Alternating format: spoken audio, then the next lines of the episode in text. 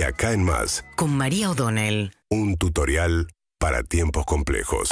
Bueno, ayer volvimos a ver la foto de Cristina Fernández de Kirchner, la vicepresidenta, junto a Alberto Fernández, después de lo que había sido la última aparición pública en aquel eh, acto del día de la derrota de las PASO, el 12 de septiembre, donde Alberto Fernández había sido el único orador, el único que de alguna manera se hacía cargo de la paliza electoral del Frente de Todos en las PASO.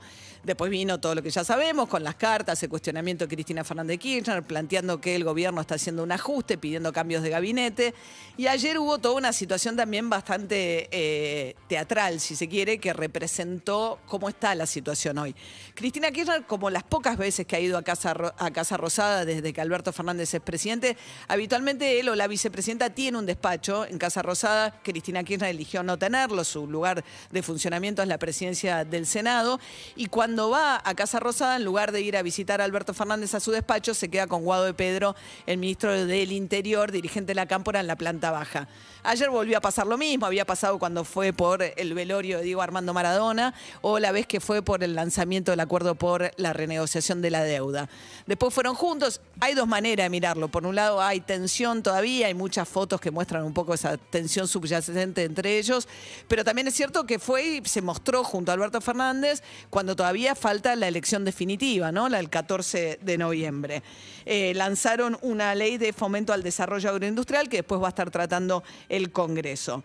Pero ayer la noticia relevante tenía que ver realmente con el número de la pobreza.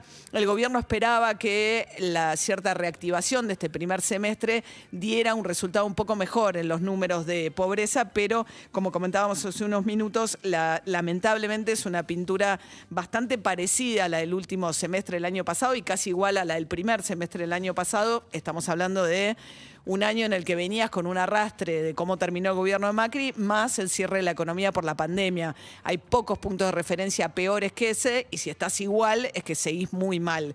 40,6% de pobreza.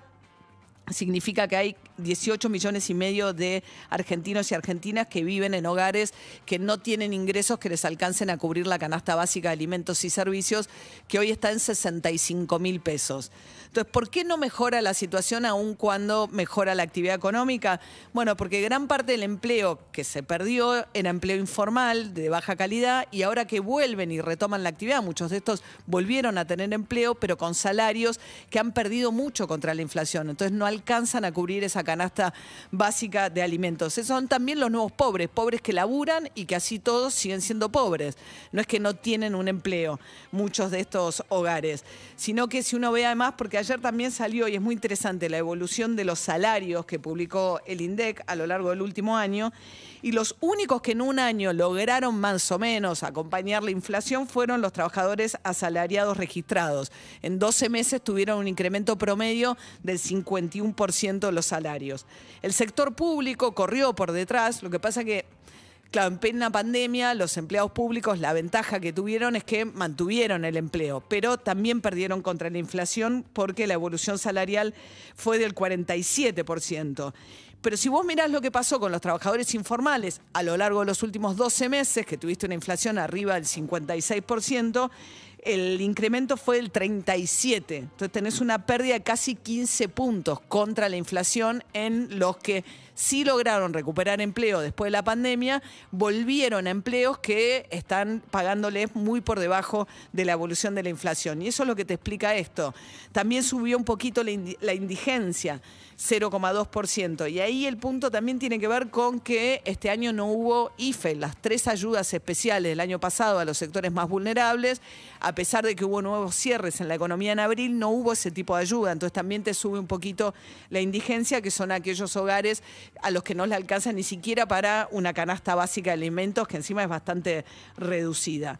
Así que este es el panorama de una situación de tres semestres consecutivos donde tenés a uno de cada cuatro argentinos viviendo en la pobreza, con el, el- el dato más preocupante, o, por lo menos lo que agrava este panorama, porque todo es preocupante, que era lo que comentábamos también hace unos minutos, que es que la mayoría de los chicos, la mayoría de los chicos viven hoy en la Argentina en un hogar pobre, porque los hogares pobres de menores ingresos tienden a ser más numerosos, entonces eso es un fenómeno que se llama la infantilización de la pobreza. Entonces, si el 40% de los argentinos son pobres, el 53% de los chicos viven hoy en un hogar al que no le alcanza para cubrir la canasta básica de alimentos y servicios.